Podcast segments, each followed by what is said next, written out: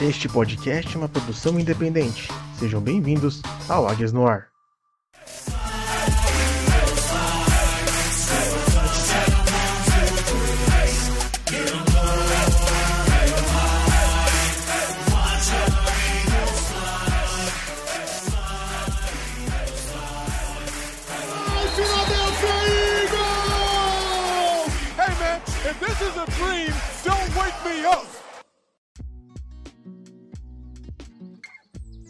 Fly, Eagles Fly.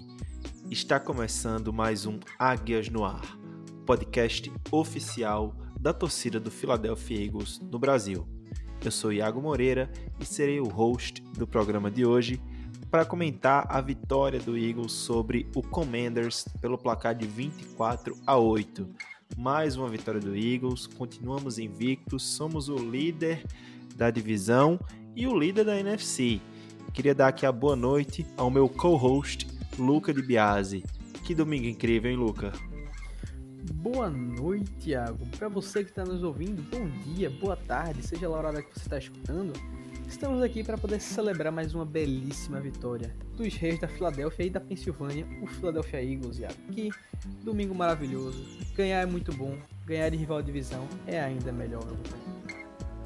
Não só ganhar, como mais uma semana dominando, jogando muito, muito bem.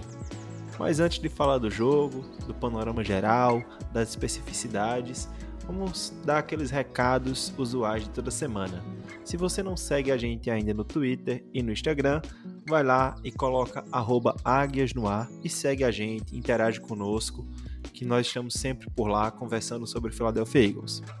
Você também pode assinar ou inscrever-se no nosso podcast em sua plataforma preferida, seja ela Spotify, Amazon Music, Apple Podcast, Deezer, Google Podcast e qualquer outra. Estamos em todas elas.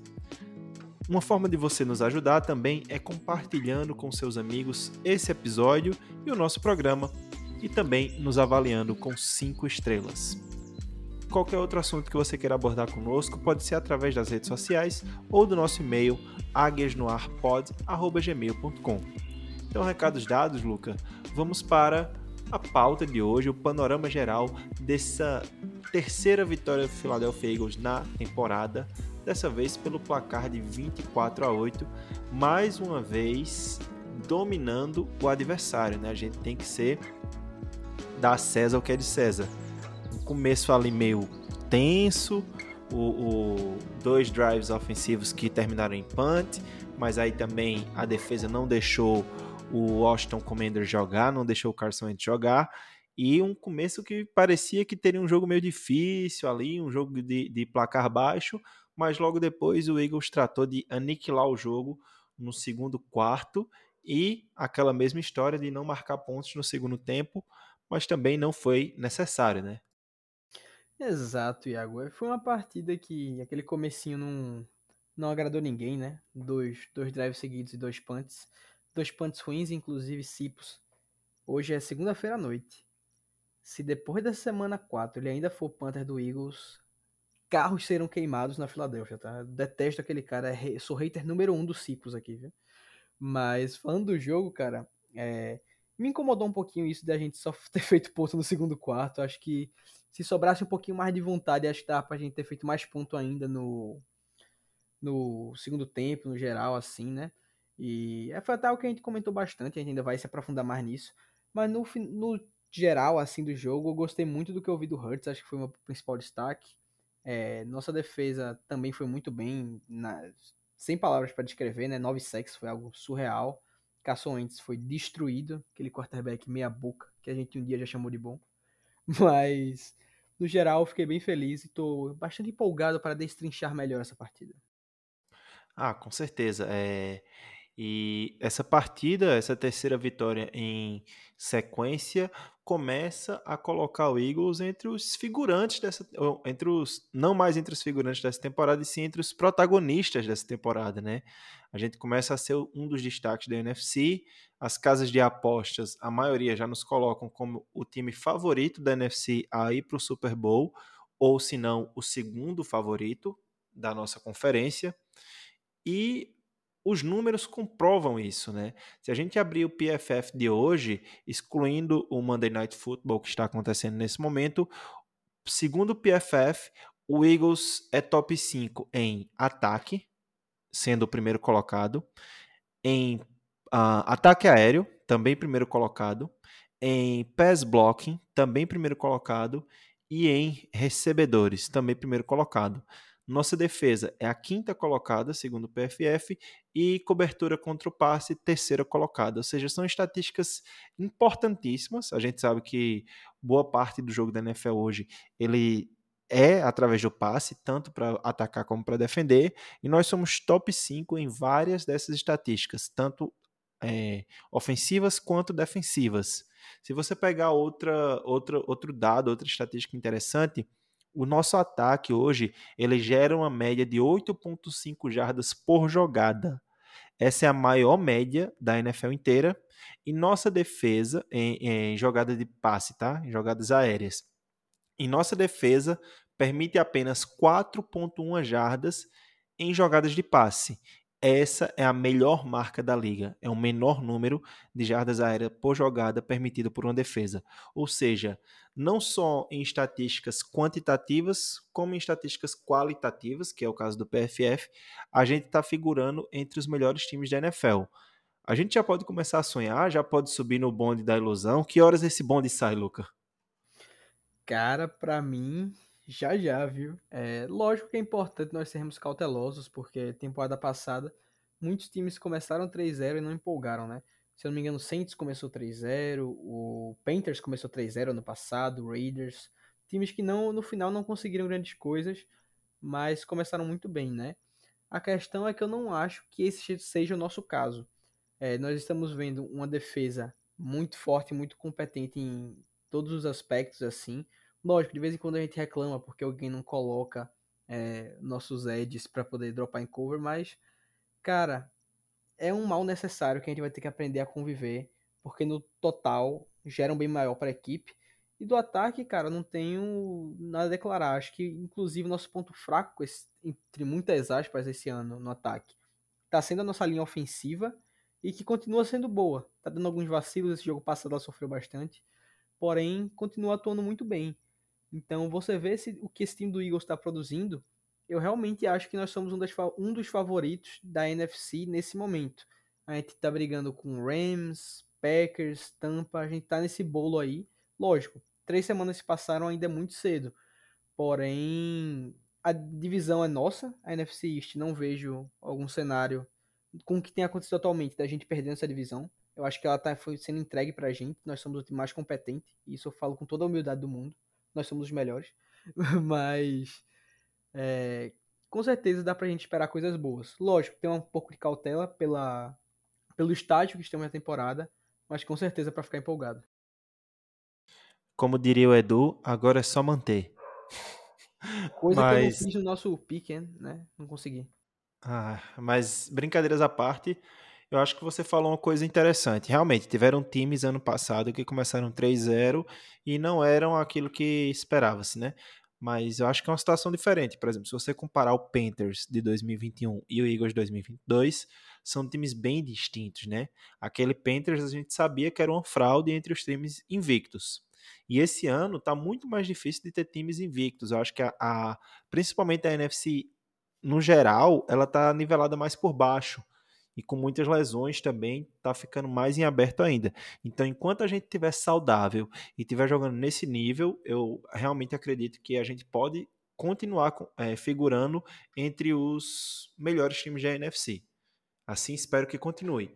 E outra coisa boa que a gente pode comentar aqui antes de entrar nos detalhes do jogo, de mais específico assim, é que apesar de ser um dos únicos times invictos, né, no momento o Giants está perdendo para o Cowboys por uma diferença de 10 pontos, se eu não me engano, então muito provavelmente ao final do Monday Night Football apenas Dolphins e Eagles serão invictos, apesar de sermos um dos times invictos, hoje o Eagles teria a escolha de número 32 do draft de 2023 e a escolha de número 7 graças ao Howie Roseman e ao Saints.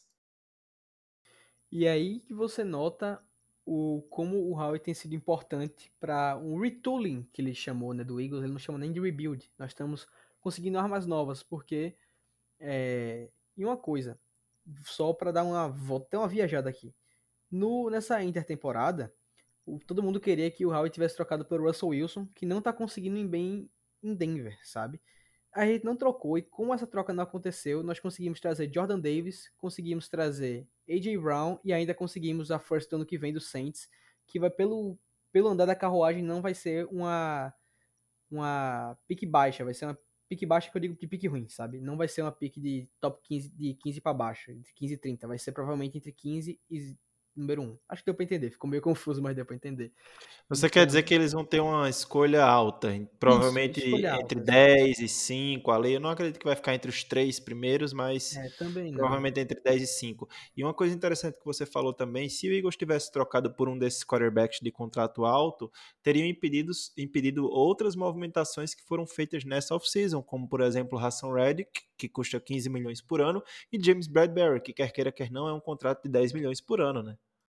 Exato, você ainda teve contratos que, por mais que tenham sido baratos, como Kazir White e Josh Pascal, é, Zach Pascal, perdão, Josh Pascal é outro, Zach Pascal, é, então você conseguiu uma mobilidade muito maior, sabe? Lógico, foi uma aposta no Hurts e que deu muito certo, e cara, é bom demais ver isso, sabe? Acho que a gente tá em boas mãos, assim, na divisão, realmente, demais mesmo.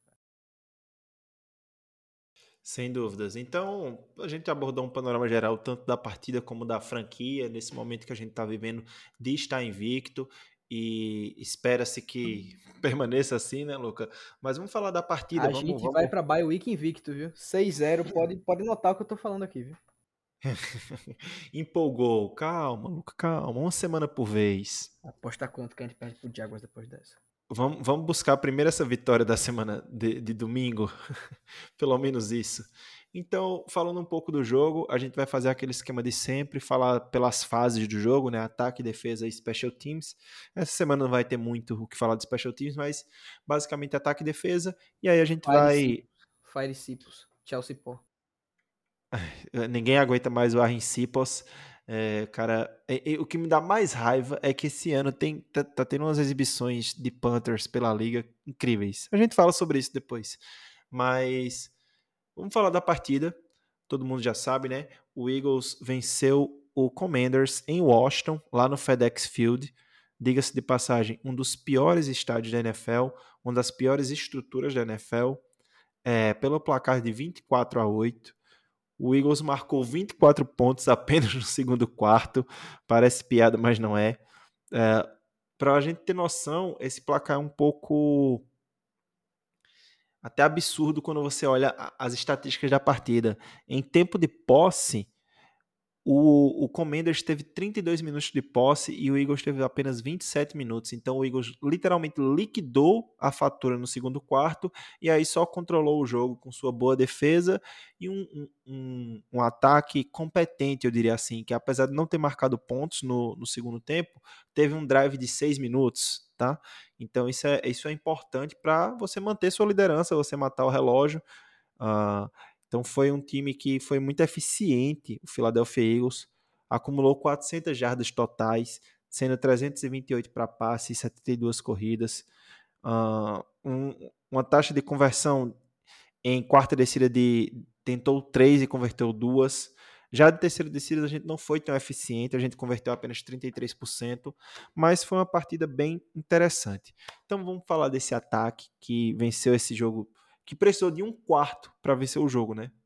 Basicamente, no primeiro tempo, Jalen Hurts e Devonta Smith liquidaram a fatura, né, Luca? É exatamente isso, Iago. É a grande partida assim, de exibição no Correios Stadium aí, né?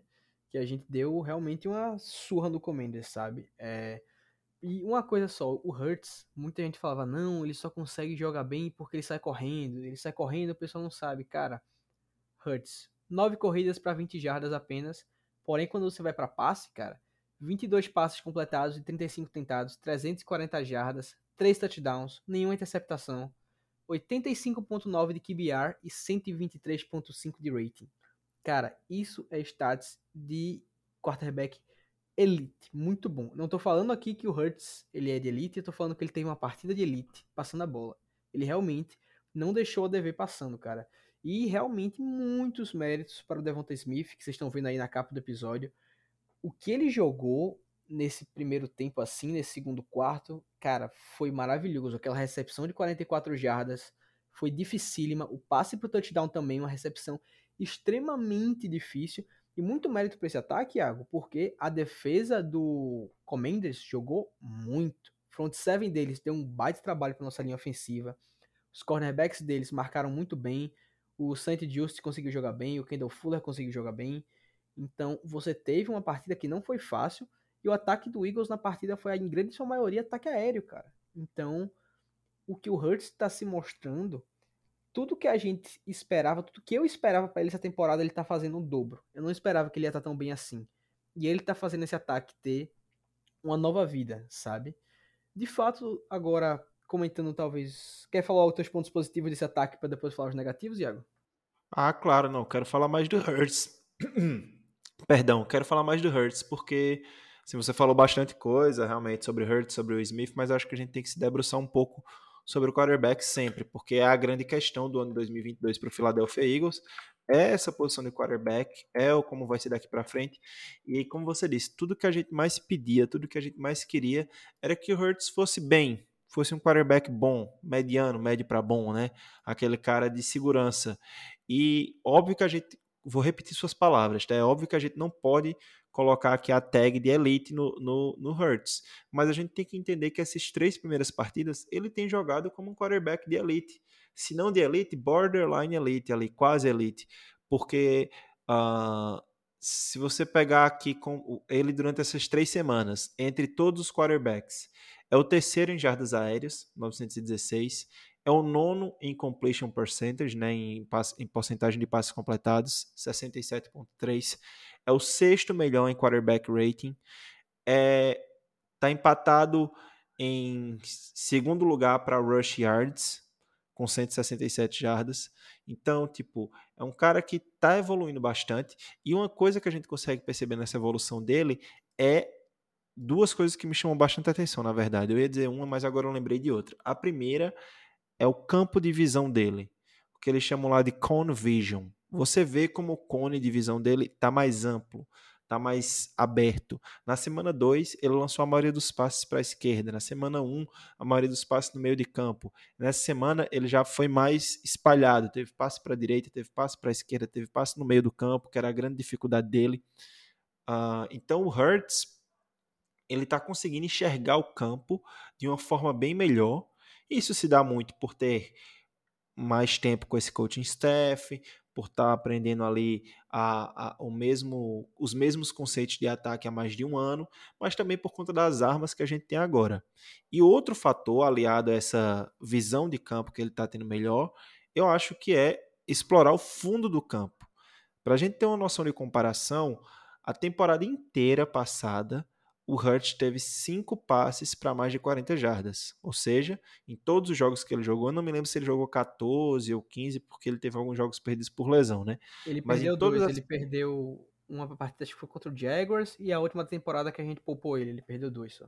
Isso. Então ele teve 15 jogos de regular e um jogo de playoff. Em todas essas partidas, ele teve cinco passes para 40 jardas ou mais. Nesse ano de 2022, em apenas três jogos, lidera a NFL em passes para 40 jardas ou mais e ele já tem os mesmos cinco passes para 40 jardas ou mais. Ou seja, quer queira, quer não, a gente tem que lidar com os fatos. Ele está jogando muito bem, ele está superando as expectativas até de quem era otimista com ele e, cara, ele está melhorando a cada jogo, ele está melhorando com o tempo. É, como você falou, esse jogo ele praticamente não precisou e não conseguiu correr, muito mérito do front seven do Commanders, mas com o passe, com, a, com o jogo aéreo, ele conseguiu fazer o time vencer. Eu acho assim, a gente tem que reconhecer que a evolução do Jalen Hurts é algo acima do que a gente esperava até, né, Lucas? Exatamente, Iago, você apontou muito bem. A gente esperava que ele fosse melhorar, porque quando você olhava no jogo dele, os problemas que ele tinha não eram problemas de mecânica, que são problemas mais difíceis de você conseguir consertar no quarterback. Era questão de leitura, então era um caso realmente de dedicação, você conseguia ajeitar isso, sabe? É, e, cara, você vendo que o Hurts está jogando aqui agora e você não gostar dele, você tem duas opções. Ou você é burro e não entende NFL, você não tá gostando disso, ou você é mau caráter. Você é um dos dois. Porque que o Hurts está jogando não é brincadeira, velho. Não é brincadeira. Isso daí, você olha nas casas de apostas, ele tá brigando pra ser MVP. Tá brigando ele, Lamar Jackson, Josh Allen e Patrick Mahomes, cara. Lógico, repito, semana 3, ok. Mas você tá vendo o que ele tá fazendo e você não tá se empolgando, você não tá dando uma chance pra ele, cara, você tá sendo um imbecil. Eu falar que você tá sendo burro. Então, cara, Primeiro QB na história da NFL a ter mais de 900 jardas aéreas e mais de 150 jardas terrestres nos três primeiros jogos da temporada. Primeiro da história. E não é essa única estatística que ele está sendo o primeiro a fazer, né? Já teve umas duas ou três outras estatísticas que ele foi o primeiro nessa temporada, né, Luca? Totalmente. Então, cara, de verdade, se você ainda não deu um voto de confiança pro Hurts, cara, dê. Porque ele não tá deixando nada a desejar. Nada. Ele tá se mostrando um quarterback muito bom. Lógico, vamos ter ainda mais um exemplo maior de amostragem, assim, para poder ver ao longo dessa temporada. Mas se ele se mantiver jogando nesse nível essa temporada até o fim, lembra que ano que vem a gente vai ter uma pick top 10 provavelmente e mais uma outra de primeira rodada. 2024 a gente tem duas segundas rodadas. Então a gente consegue pegar um edge, consegue pegar um safety. Cara, é time para 2023 entrar como favorito ao Super Bowl e eu não falo com exagero. Não falo com exagero, eu falo a verdade. E a gente agora tem que falar, acho que um pouco da, outra, grande estrela do jogo, na verdade, né? A estrela do jogo, quem comandou o jogo, quem comandou aquele segundo quarto foi Devonta Smith. Talvez sua melhor exibição como jogador do Philadelphia Eagles e colocou assim para dormir qualquer conversa relativa sobre preocupação de ter o AJ Brown como favorito nesse ataque, né, Lucas? É isso mesmo, Iago, porque o que você olha, cara, oito recepções, 169 jardas e um touchdown, recepção mais longa de Do, 45 é, mais jardas. do que recepções, uma coisa importante da gente falar, desculpa te interromper, são Claro, os sem 12 targets. 12 targets, viu? Isso, velho, foram dois targets a mais do que o AJ Brown. Então você vê aí que você tem um ataque do Eagles que não é fácil para outras defesas marcarem, cara, porque você tem no seu cornerback número 1, um, você tem que lidar com o AJ Brown, que ele é gigante e é um foguete de rápido. Você tem no outro o Devonta Smith, que é um jogador extremamente ágil, que cria separação na maior facilidade do mundo. E você tem nosso wide receiver número 3, o Quez Watkins, que também é um foguete, é um cara para poder esticar o campo. Você tem o Josh Pascal, que é um jogador de importância muito grande para esse ataque. que ele Zach Pascal. Eu tô, é porque tem o Josh Pascal, que é um Ed, eu tô trocando, pelo amor de Deus. Mas o Zach Pascal, perdão aí, Zach, se estiver escutando a gente, amo você. É, ele é um jogador de importância muito grande, cara. Ele bloqueando, correndo rotas. Ele é um cara muito importante para esse ataque. De verdade mesmo.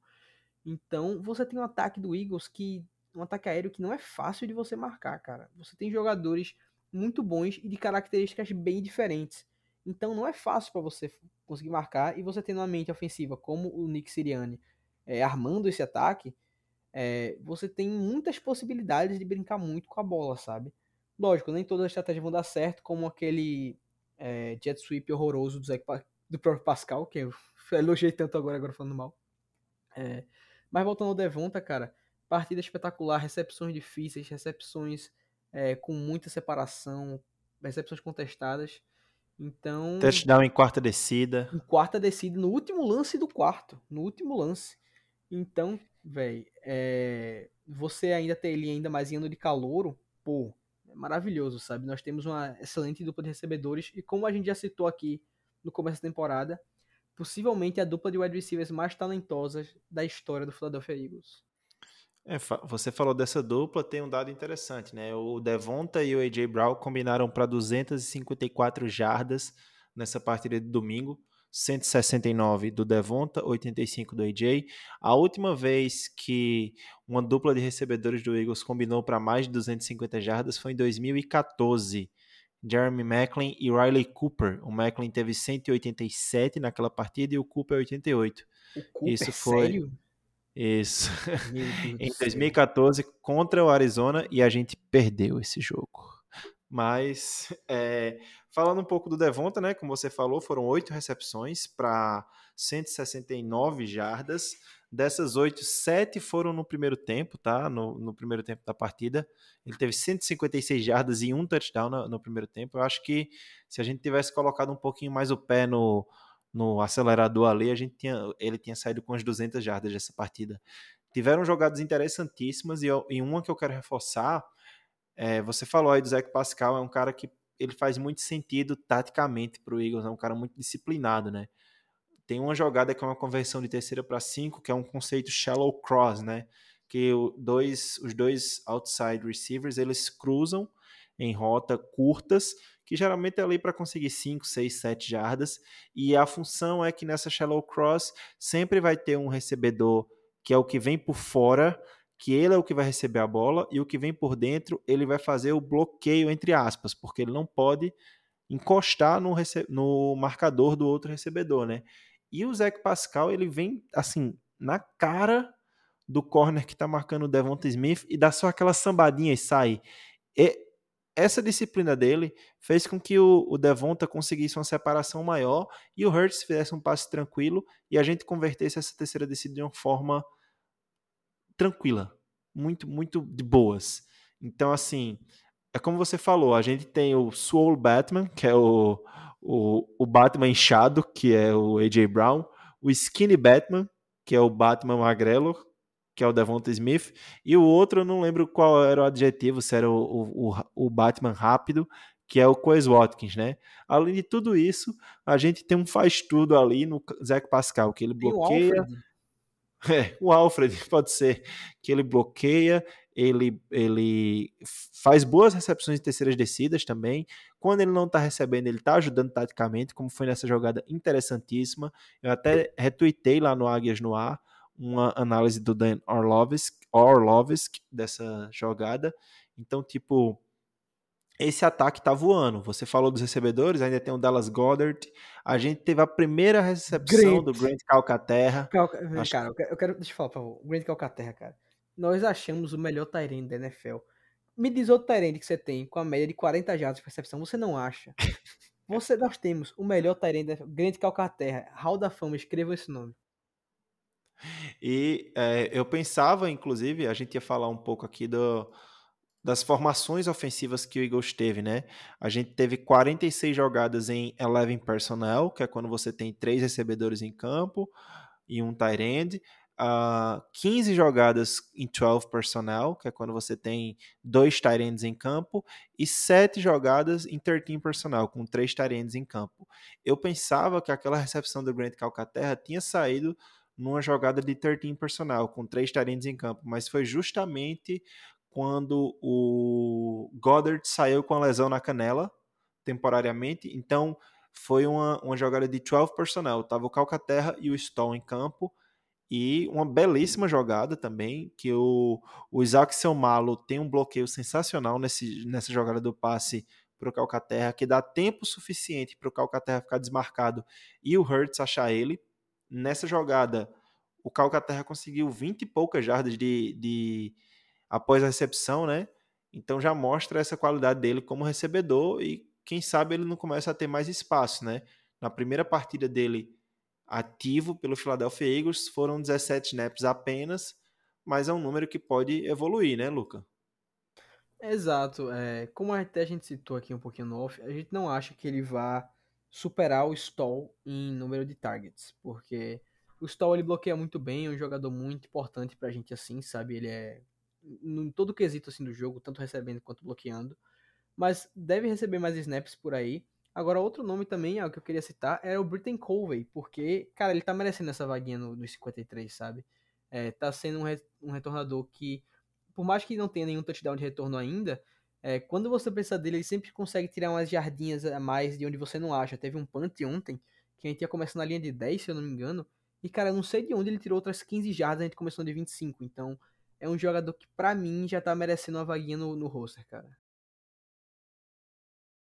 Ah, com certeza isso deve acontecer, né? Porque ele já foi elevado do practice squad três vezes, esse é o limite. ele não poderia ser elevado novamente. E como a gente tem uma vaga em aberto no elenco ainda, eu acho que o Igor já estava guardando para isso, né? Acho que o, Igor, o Howie Roseman ele gosta sempre de ter tudo planejado, então ele estava assim: se a gente tiver a oportunidade de adicionar outro atleta por uma troca algum, nos waivers, nós vamos fazer isso. Mas se não, a gente já sabe quem é que vai ser assinado essa semana, que provavelmente é o Colvin, né?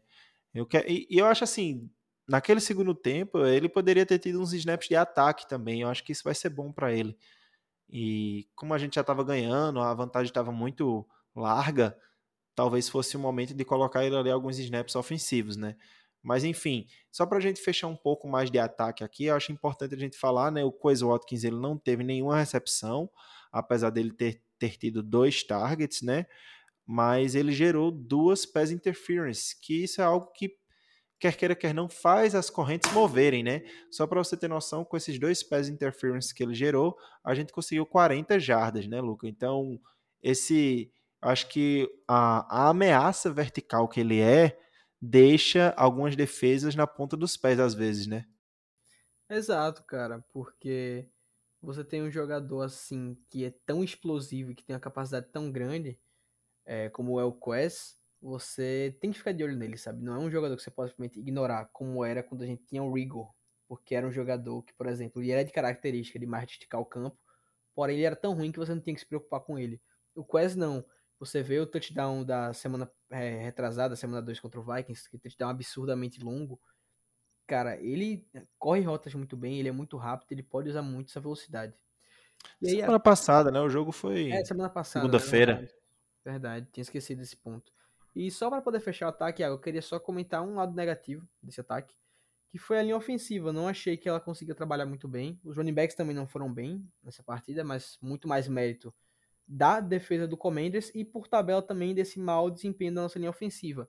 É, o front seven do Commanders estava conseguindo chegar com muita facilidade na, no segundo estágio ali, né, da, entre o, o quarterback e o back. É, o backfield, de verdade. Então, muito mérito do front seven de Washington, mas também bastante demérito da nossa linha ofensiva, que não teve sua melhor partida assim. E, consequentemente, isso afetou bastante nossos running backs, que não conseguiram produzir muito. Porém, felizmente, no final do dia não foi necessário. Né? E apesar de tudo isso, o Lane Johnson continua sendo o tackle mais bem avaliado pelo PFF, tá? 91.2, na frente do Christian Darrisall do Vikings e do Trent Williams do 49ers, tá? Então, apesar de ser um ponto baixo, ainda não é um ponto tão baixo assim, né? A gente tem uma linha ofensiva bem segura, que tiveram momentos interessantes. O Hurts teve pocket, teve tempo de pocket suficiente para lançar. Então, realmente, a, a, crítica seria no jogo corrido, né? Que não foi, não teve aquela dominância que a gente está acostumado e por isso a gente fica com um pezinho atrás, né? Mas só para fechar mesmo de vez sobre o ataque, uma estatística interessante sobre o próprio Lane Johnson, que é o tackle melhor avaliado pelo PFF durante essa temporada. Ele. Uh, 17 jogos seguidos sem, sem permitir um sec, tá? Então, uma temporada inteira já de Lane Johnson sem permitir um sec, e ele permitiu apenas dois sacks em 1724 snaps de passe. Durante fama. os últimos 48 jogos. Cara, olha só isso, o cara cedeu dois sacks em 48 jogos, Luca. É Hall da Fama, cara. Quem discorda disso daí tá errado. Tá maluco. Além de todas as adversidades que ele passou, né?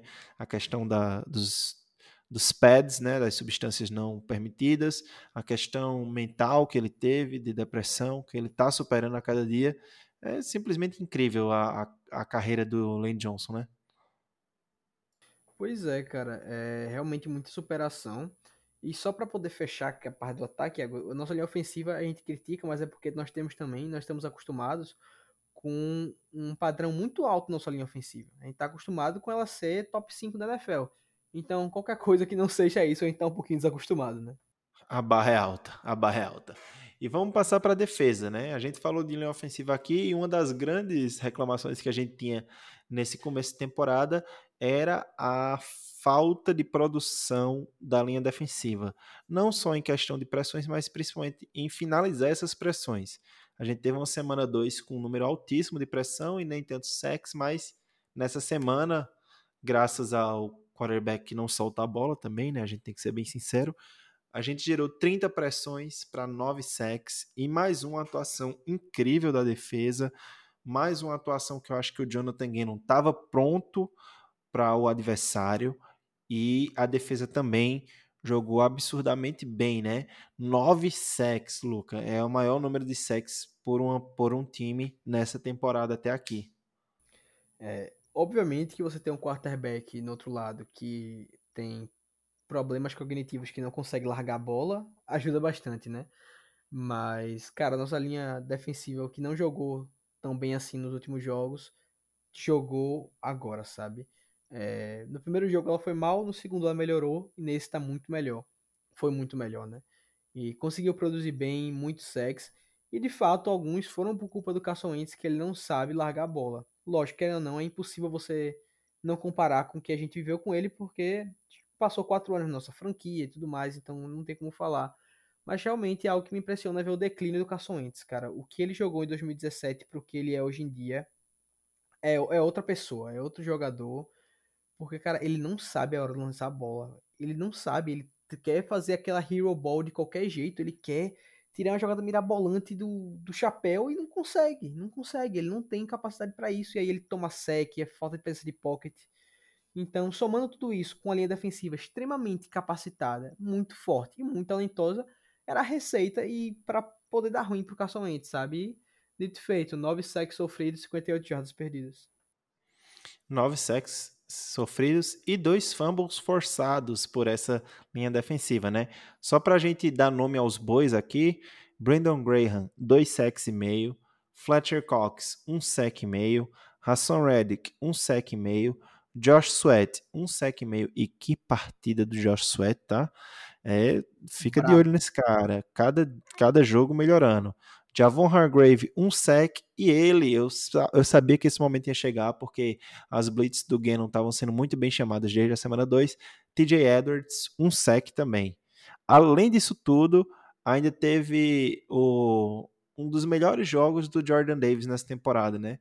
Ele teve mais snaps essa, essa, essa semana 3. Deixa eu só dar uma olhadinha novamente aqui. Ele teve 24 snaps, né? Realmente não, eu pensava que ele tinha tido mais, porque ele realmente teve muito impacto. O Jordan Davis conseguiu gerar quatro pressões em apenas 14 snaps de pass rush e ainda conseguiu um pass deflection quando ele estava na cara do Carson Wentz, né? Será que agora o Jordan Davis veio pro jogo? Ele vai deslanchar agora o nosso menino Davis aí, cara. É... Gosto muito de Jordan Davis, né? Nunca critiquei a pique dele jamais na minha vida. Brincadeira, mas. Uhum, uhum. Nunca, quem, quem fala que, que eu critiquei tá mentindo. Brincadeiras à parte. É, mas é um jogador muito importante. E como a gente citou muitas vezes, esse ano ele vai recebendo mais. Vai receber mais espaço de forma progressiva, assim, porque. É, quem ou não, você ter Fletcher Cox e Javon Hargrave é, em campo, realmente é bem difícil você ter tempo no jogo, né? E ainda o Tuipoluto, que tá ganhando muito espaço. E a gente tá preparando o Davis para ele realmente assumir a titularidade final dessa temporada e início do ano que vem. Porque ano que vem tudo indica que Cox não vai mais estar na Filadélfia. Então a gente draftou o Davis para ser o sucessor do Cox assim. E tudo indica que ele tá no caminho certo, Thiago. E o que o Cox está jogando essa temporada também é, assim, para mim é até inesperado. Ele já, já tem números parecidos com a temporada inteira passada. Então, realmente, assim, é bom pra gente, que a gente não está pagando barato no Cox, está pagando caro, e ter um jogador da presença de vestiário que ele é, da presença que ele representa historicamente para a franquia, jogando bem, eu acho que é muito importante. Muito, muito, e ainda mais porque, querendo ou não, ano que vem, se ele sair e pegar um contratinho bom, vem compensatória, né, cara? Então, quanto melhor ele for pra gente, massa, sabe? Se ele depois quiser renovar mais barato ainda, quiser renovar barato com a gente, quiser ficar mais um aninho, não sou contra também não. Se depois, se ele mantiver esse nível, realmente não sou contra. Mas também é, eu queria citar da nossa defesa um que eu até citar e vou deixar você se debruçar mais sobre ele, que é o TJ Edwards, que tem mostrado cada vez mais sua importância para essa defesa, né, Iago? Cara, achamos nosso middle linebacker. Achamos nosso middle linebacker. A pena que está fazendo é o Eagles ter dado só um ano de extensão contratual ano passado, porque imagine esse cara com 3, 4 anos num contrato baratinho, baratinho.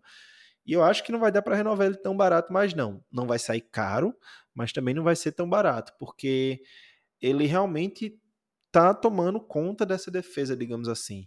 Ele é o cara que usa o green dot, que é o ponto no ouvido, né? Então ele que recebe as chamadas defensivas do Jonathan Gannon e ainda assim ele está conseguindo fazer tudo que a gente espera que ele faça. Ele não é um linebacker elite em pass coverage, mas ele está sempre em cima. E cara, é, para quem não, não sabe, ele é o segundo melhor linebacker segundo o PFF, com 84 com a nota de 84.9. Ou seja, ele está indo muito bem, ele tem evoluído a cada jogo e ele foi um undrafted free agent, cara. Esse é o tipo de história que a gente mais gosta, né? Você vê um cara desse ter essa evolução, um cara que não, não teve uma oportunidade de ser draftado, que está aqui na Filadélfia já há alguns anos, tentando sua chance, tentando sua, sua chance. E eu acho que agora, com essa defesa jogando tão bem, com a linha, linha defensiva mais agressiva, com o Kaiser White do lado dele, que é um ótimo linebacker, o TJ Edwards tende só a crescer e crescer. São algumas daquelas apostas que a gente queria que o Eagles fizesse desde antes. Eu tinha muito um, assim, tenho um grande apreço pelo Doug Peterson, pelo Jim Schwartz, por toda aquela comissão técnica mas a minha grande crítica era de não colocar os caras para jogar. Jogadores novos, jogadores draftados, ficavam sempre ali no banco. E o que a gente viu com o Siriane e o que a gente viu o Howie Roseman pedir isso é coloca os caras para jogar. E realmente, os caras que estão jogando estão correspondendo. Então, tem que confiar mais no talento que a gente tem. Testa o cara, bicho. Se não deu certo, aí você traz a solução, tenta trazer a solução de fora. Eu acho que para mim, assim, é quase o caso do Jalen Hurts, o, o TJ Edwards.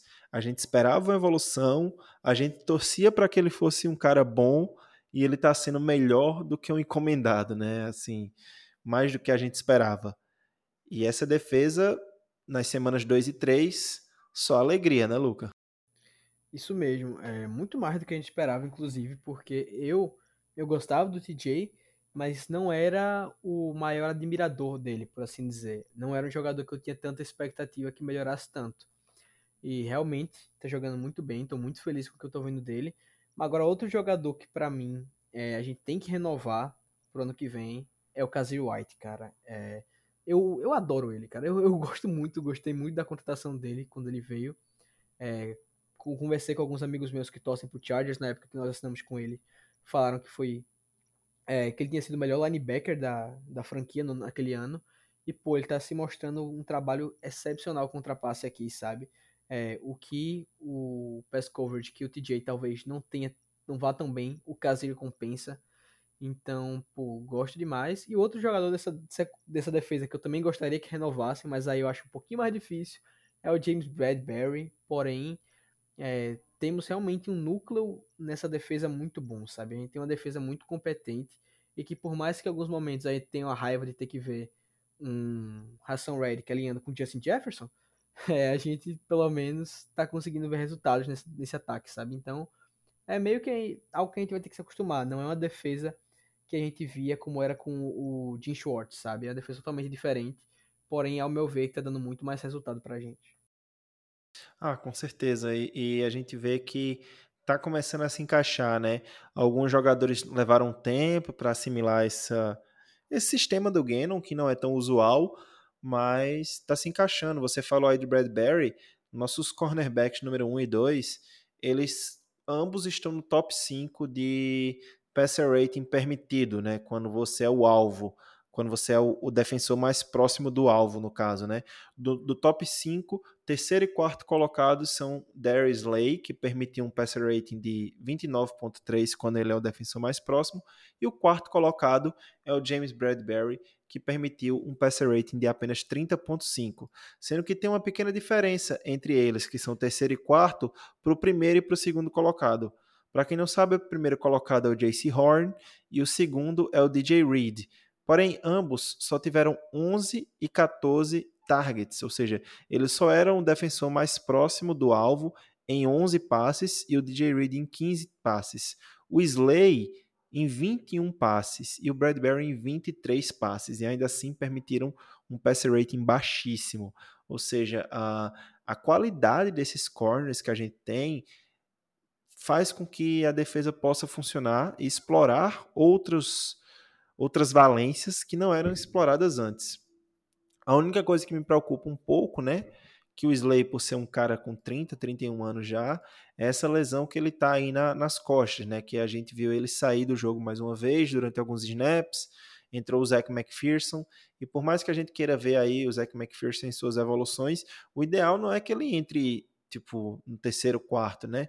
No quarto quarto, e sim que ele possa ter um jogo que ele comece, ou então que seja algo mais programado, do que algo de, de supetão assim, né, Luca? espero que o, o, o Slay consiga ficar saudável, ou se não, quem sabe, numa partida aí que julgue-se ser mais fácil, não sei se essa semana ou na próxima, colocar o cara para descansar, ou até mesmo na semana 6, para ele aproveitar a semana 6 e, e, a, e a bye week, né? Porque já é o segundo jogo seguido que o Slay deixa o campo por alguns snaps com essas dores nas costas, né? É verdade, Diego. E é porque nessa reta final de antes da bye week. Eu acho que o único jogo mais fácil assim seria justamente esse próximo contra o Jaguars, que não vai ser um jogo fácil. O Jaguars está jogando bem esse ano, diga-se de passagem. É, quando nós gravarmos o, o, a prévia da partida contra o Jaguars, a gente debruça mais um pouco sobre isso. Porém, o Jaguars está um timezinho chato. E depois a gente tem a sequência com Cardinals e Cowboys, né? Que é, quem não, não, Cowboys é clássico, não tem como poupar ele ali. Acho muito complicado. Mas com o que está caminhando para ser uma temporada vitoriosa, ainda mais com uma tabela relativamente fácil, nós não temos uma tabela tão complicada assim. Eu acho que vão haver momentos que a gente pode é, descansar o Slay, até por conta da idade, a seleção nas cortes e tudo mais.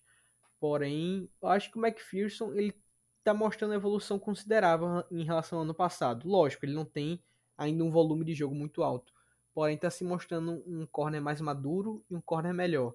Ele tem feito algumas jogadas interessantes ali e aqui. Então, é um jogador que gradativamente pode ganhando mais espaço para quem sabe no futuro ser um corner número 2, quem sabe próximo a free agency pegar um outro corner ou então pegar um algum no draft para poder ser um substituto do Slay. Mas a verdade é que no momento eu acho que nosso grupo de cornerback está bem sólido. Você tem o Evante Maddox, que é muito bom, você tem também o, o Gardner Johnson, que apesar de não estar tá indo muito bem como safety, tem alguma experiência como corner, né? Então, eu acho que se em algum momento a gente precisar poupar o Slay, eu não acho que vai ser um caos total. Lógico, é uma perda muito grande. Mas também não vai ser o, o fim da linha de algo para a gente perder uma partida, por exemplo. É, basicamente é isso. E outra coisa, né? Tipo, mais um jogo sem permitir nenhum touchdown aéreo, assim. É, isso é muito importante. Apesar do, do McLaren ter passado das, das 100 jardas, não parece que isso aconteceu. Em nenhum momento a gente viu o, o Commanders oferecer uma ameaça aérea à defesa do Philadelphia Eagles. Então acho que essa defesa, se continuar nesse nível aí, a gente tá com um time, cara, que empolga. É, tem que ser sincero, empolga assistir esse Philadelphia Eagles, empolga ver o ataque bem, empolga ver a defesa bem. Para ficar perfeito, só falta cortar os Cipos, né? Nossa, não, Cipos é uma, é uma desgraça. Antes só de eu falar do Cipos, uma coisa que eu quero falar para torcida do Eagles assim. Galera, bora aproveitar essa fase porque desde 2017 a gente não tinha um time que ganhava e dominava. Que você entrava numa partida com aquela sensação boa de que, é, cara, já é nosso jogo, sabe? Essa temporada eu tô sentindo isso antes das partidas. Lógico, não, não é nem questão de você ser arrogante, mas é de você entrar com confiança, cara. Você entrar, pô, eu vou me divertir vendo um jogo do Eagles. Cara, 2018 não era assim, 2019 também não, e 2020 muito menos. Então, você poder assistir o jogo do Eagles empolgado, cara, aproveita, minha gente. Não, não fica reclamando de, ah, o de B, porque eu queria tal jogador, não queria tal jogador. Aproveita, curte esse momento, porque a NFL é muito cíclica. A gente tá vivendo isso, pode ser que daqui a três anos o time esteja na campanha 4-12. Pode então, ser que daqui a três semanas já não seja mais isso. Exato, então, cara, aproveita o bom momento, curte, curte isso. Porque, cara, é muito bom e nunca de nada como garantido, né? Principalmente na NFL, que é tão cíclica. Então, é, bora aproveitar, e, Bora aproveitar. pode ser que ah, os coordenadores defensivos, com o tempo, tenham o número do Eagles, entendeu? Isso acontece, a gente já viu isso acontecer com muitos times. Então, tipo, é, eu acho que é o melhor conselho que você pode dar, velho. Aproveita, curte o jogo, comemora. Que assim, é, é, muito melhor ser feliz do que ter razão, bicho. É muito Total, melhor ser feliz nossa. do que ter razão. Porque tem namorada e... sabe disso. Os casados que o digam, né? Mas, enfim, é, só para falar. É, eu acho que sobre o jogo foi isso, 24 a 8, né? A gente tem encerrou. O cipó. Tem o Cipó, não, não quero falar do Cipó. Falar, mas vamos, vamos falar, falar o quê, velho? O Panther é ruim, é horrível. Essa de, mano, de verdade. Mano, porque você vê os Panthers por aí. Hoje eu tava vendo aqui o jogo do, do Cowboys. O, o Panther do Cowboys só manda bola na linha de 10. Ele não manda bola antes disso, não, irmão. Aí tem o Cipos que não consegue mandar a bola 40 jadas no ar, velho. Não, corta essa desgraça. Não, tô. Ah. Quando você vê, né, esses caras aí que o Panther do do 49ers, acho que ficou que teve ontem no Sunday Night Football. Puta merda, velho, era cada patada que eu, eu até falei, ontem foi o punt ball, porque Panther Night Football aquilo dali, porque pô, foi jogo o Panther Night Football. Mas, tipo, o Schnauski, né? Ele foi muito bem. O Panther de Denver também foi muito bem. Como é o nome dele? Eu vou até pesquisar aqui que eu não lembro o nome do cara. Do Denver eu só lembro do Kicker, que é o McManus, mas o Panther eu não lembro não. É, Waitman, Carlos Waitman. Ele Esse nem é tem uma, uma, média de jardas boas, mas ele estava muito bem ontem. É, mas você tem, sei lá, caras como o Stonehouse do Titans, que é um craque. Você tem o Trez Wade próprio, do próprio Commanders. Você tem o Pat O'Donnell do, do, Packers, que são caras que você vê segurança, né, velho? Você vê é, repetidas vezes os caras conseguindo colocar a bola dentro da linha de 20 jardas. Inclusive, Luca, não sei se você sabia, mas só para você ter um pouco mais de raiva, Mano, o líder da temporada em punts dentro da linha de 20 jardas, né, entre a linha de 20 jardas e a end zone, é o Cameron Johnston, 10 punts. É, meu irmão, eu, eu não supero até hoje que a gente não renovou com o Johnston, só queria dizer isso. Aí você fala, é porque ele é o cara que tem mais punts? É, também é, porque ele tem 17 punts empatados com o, o punter de, do Steelers e do Commanders. Dos faz 17, parte, faz parte. 10 foram lá dentro. Mas vamos ver aqui o Eagles. Quantos punts teve? Teve 13. E sabe ah. quantos dos 13 punts dele, do, do Cipos, foi dentro do, da linha de 20? 3? 5. 5? Tá, mano. Ah, Menos não, de 50%. Só... Ai, eu tenho raiva, mano. Australiano desgraçado. É, saudades do outro australiano, né? Aquele era bom, aquele era legal. Enfim, né? Special Teams não tem muito o que reclamar. Assim, se fosse bem sincero, bem chato, eu também acho que a gente tá bloqueando muito mal nos retornos, né? Acho que a gente não dá espaço pro retornador, mas vamos aguardar e ver o que é que vai dar daí. Se for pra ter alguma coisa pra gente tá mal, que seja nisso, né? Sim, com certeza. E aí, esses minutos finais, eu acho que a gente pode falar um pouco da liga em geral, né? Acabou de acabar o Monday Night Football o Cowboys venceu o Giants e o Giants não é, não, não é mais um dos times invictos, mas eu tenho um diagnóstico desse jogo, cara. Diga seu Dois times horríveis. Dois times horríveis. Assim, o, o Cowboys tem um pass rush que é bom, é muito bom o pass rush do Cowboys, mas nada mais me coloca medo a não ser que todo mundo que esteja lesionado comece a retornar lá. Tá? Mas é, velho, o Cowboys. A questão é porque é o seguinte: como você mesmo falou, a parte das lesões. Vai voltar o deck que. Cooper Rush, por mais que ele não seja um saco de lixo, ele não é bom. Você vai ter o deck voltando. Você vai ter a volta do, do Gallup, que tá chegando por aí, né? E agora a pior perda para eles foi o, o Tyron Smith, né, cara? Foi o Tyron Smith que se machucou, né? Foi, Isso. Que teve a lesão grave, só volta em dezembro e tudo mais. Porém, a divisão tá pro Eagles, né, cara? O, o Cowboys não empolga tanto assim. E o Giants nem se fala, cara. O Giants estando invicto era uma vaca no, numa árvore. Você sabia que a hora ia cair, né? Então. Isso.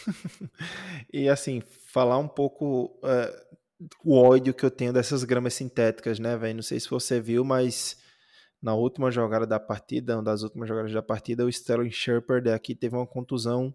Ele tem muito que, azar, aquele cara, velho. Que pelo que eu tô vendo, provavelmente vai ser um ACL, algo do tipo. Sozinho, velho. O cara vinha desacelerando já. Mas essas porra dessas gramas sintéticas aí, prende o pé do cara, fudeu. É horrível, ele já vinha desacelerando. Eu tenho uma pena do Shepard que ele lesiona o tempo todo. Ele é um cara talentoso, mano. Ele é um recebedor bom. Mas todo, toda temporada é lesão, lesão, lesão. Pô, tenho uma pena do Shepard. Porque eu nunca torço pra lesão de nenhum jogador, cara. Seja rival nosso, pode jogar no Cowboys, no Washington, no Nova York. Eu não, não torço pra lesão de jogador porque eles são um profissional que nem eu, que nem você. Então ele não merece torcer pelo mal dele. A menos que seja deixar o Watson. Pra ele eu torço. Mas... Como você, como sua mãe, como sua família, como a Dona Maria, como.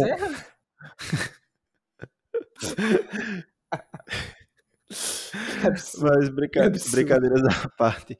O que mais nesse, nesse final de semana te chamou a atenção? Eu tenho uma coisa que me chamou bastante atenção, né? Ah, cara, Raiders. É ruim. Raiders 03, cara, é o time que mais gastou dinheiro em free agency, renovações de contratos. É um time que trouxe um novo coaching staff, que roubou o coordenador defensivo do Giants, que é um baita coordenador defensivo, e ainda assim, três jogos, três derrotas. Eu acho que, cara, é uma status meio mentirosa, tá? Porque você teve o time que teve uma pipocada surreal contra o Arizona. Primeira semana era um jogo perdível, você pegava o Chargers, que o Justin, Justin Herbert estava saudável. E esse jogo de agora foi um jogo disputado, perdeu por dois pontos. Mas eu não acho que o time do Raiders seja ruim, não, cara. O time do Raiders, que conta com quem? Eagles Legend Mac Hollins. Última que... partida, 158 jardas e um touchdown. Partidaço. Que partido, que partido. Cara, o Mac Hollins jogou muito, hein? E quando ele tava no Dolphins, ele já jogava bem tá? Ele no Dolphins estava mal, não. Porém, é, eu acho que é um, um, uma campanha meio mentirosa, cara. Eu acho que o Raiders vai acordar ainda pra vida. Não, não acho que ele seja tão ruim assim, não. Agora, o que me tá me chamando a atenção é que o Saints está muito pior do que eu imaginava, sabe? Eu, eu, sabia que ia ter uma queda de rendimento em comparação ao ano passado por conta que perdeu o Sean Payton, você também perdeu muitas peças, perdeu o Armstead, perdeu o Marcus Williams, agora perdeu o Robbie Coleman, que para eles era muito importante. Robbie Coleman, cara, eu tô trocando os nomes do corner tudinho, pô, o Garner Johnson. É, você perdeu muitos jogadores importantes assim, então eu imaginava que fosse cair de rendimento, mas não imaginava que ia cair tanto. Eu tô achando o time do Saints bem fraco e, pô, vai brigar para não ser o último da divisão junto com o Carolina, tá, cara? Que pena. que pena, né, cara? Quanto mais perder, melhor, tô nem aí. Mas, cara, é isso. Ótimo pra gente. Harry Roseman acertou mais uma vez com quem trocar e tudo, né? Cara, sensacional. Isso pra gente é muito bom. Eu acho que, assim, só falar um pouco rapidamente da semana que vem, né? Eagles e Jaguars, dia de, de eleição. Você que não baixou seu e-título, baixa. Até sábado você tem para baixar. Vá lá. Eu sei que tem gente que não liga muito para essas coisas, mas seja lá qual for sua escolha, cumpra seu dever de cidadão, né? Exato. Vá é votar. A democracia, vá votar, independente de quem for, vá lá, vote consciente, pesquise quem você vai votar e manda boa. Isso, é, evita confusão, evita brigar com a família, evita brigar com os amigos. Se aparecer gente falando besteira por conta da sua opinião política, não dá ouvido. Vai ter muita loucura esse final de semana, então vamos tentar se manter seguro aí todo mundo. Exato. Brigar e só exercer, é, brigar só pelo Eagles. Exerça o seu direito. Vá logo cedo votar, porque tem NFL de 9 da manhã, tá? Domingo tem NFL de 9 da manhã. Já tem jogo em Londres, eu só não lembro qual o jogo. Deixa eu ver se eu consigo ver aqui. Veja aí. É Dolphins? É eu acredito Dolphins, que seja Dolphins. Geralmente é o Jaguars que joga em Londres, né? Sempre joga no estádio do Tottenham. Isso, vão, e esse jogo, e esse ano vai ser o ano com mais jogos internacionais, né? Mas teremos Dolphins e Bengals. Não, errei. Perdão. Vikings e Saints. Dolphins e Bengals é o Thursday Night Football. E vai ter jogo é... na Alemanha esse ano também, né, cara? É isso, na Alemanha. Teremos dois jogos no estádio do Tottenham e teremos o jogo no México. Mas esse domingo teremos às 10h30 da manhã Vikings e Saints. Então você já pode fazer aquele emendadão, né? Você vai, volta logo cedo 10 e meia da manhã você liga a, é, a TV, assiste Vikings e Saints, que é um jogo interessante, né? Lá no estádio do Tottenham. e duas horas já tem Philadelphia Eagles e Jacksonville Jaguars. O reencontro de Doug Peterson com a sua franquia que ele levou até o Super Bowl e trouxe o primeiro título do Eagles. Que esperar desse reencontro, hein, Luca? Cara, como vai ser na Filadélfia, eu tô empolgado. Porque, por exemplo, eu não tava empolgado pro reencontro com o Carson Wentz porque o jogo foi no, no Correios Gigante dos Estados Unidos lá, aquele estádio decrépito. É, então não tava muito empolgado. Eu quero ver o Carson Wentz quando ele voltar para cá. Então, como a gente vai receber o Doug aqui, aqui não, lá na Filadélfia, né, que eu queria estar tá lá.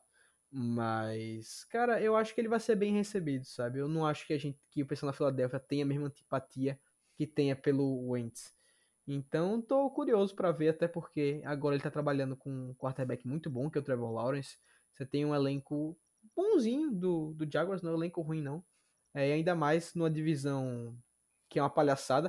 O pessoal fala da NFC East, a NFC South é muito pior, viu? Muito pior, não tem um time que preste naquela bagaça. Então, não não surpreendam caso nosso querido, nossas Jaguatiricas aí ganhe a divisão. Ah, isso é, isso é um fato. É, e é um time que vem jogando muito bem, né? Joga, pelo menos assim.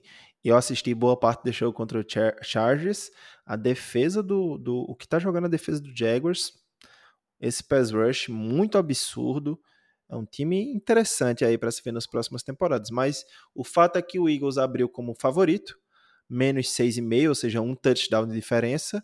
E eu espero que esse favoritismo seja confirmado. Só isso, nada mais. Mas eu acho que por hoje é isso, né? Uma hora de programa gravado aqui, já tem o suficiente de informação, de discussão, de, de, um pouco de brincadeira também, de baboseira falada. Queria agradecer você por ter acompanhado a gente até agora, ouvinte, que está com a gente no seu ouvido aí, uma hora de programa, e agradecer o Luca pela companhia de sempre. Muito obrigado, Luca. Que isso, Thiago. Como sempre, eu que agradeço. Muito bom tá, poder estar aqui falando do Philadelphia Eagles, né? E muito obrigado a você que nos escutou, dedicou uma hora do seu dia a ficar escutando a gente falando do esporte e do time que a gente ama. É, e mais uma vez, galera, por favor, avalie aí, bota cinco estrelinhas pra gente, porque não custa nada, ajuda muito a gente, divulga nosso programa, faz a gente ficar mais relevante no quesito de esportes. Então, muito obrigado a você, muito obrigado, Iago, por mais uma vez me deixar fazer parte desse projeto maravilhoso que é o Águias no Ar, que eu amo tanto. E Fly Eagles Fly, meus queridos. Até a próxima. Tamo junto sempre. É, basicamente é isso, galera. Fly, Eagles Fly e rumo ao 4-0. Se tudo der certo, se Deus permitir. Uma ótima semana para vocês. Juízo na cabeça e Fly, Eagles Fly.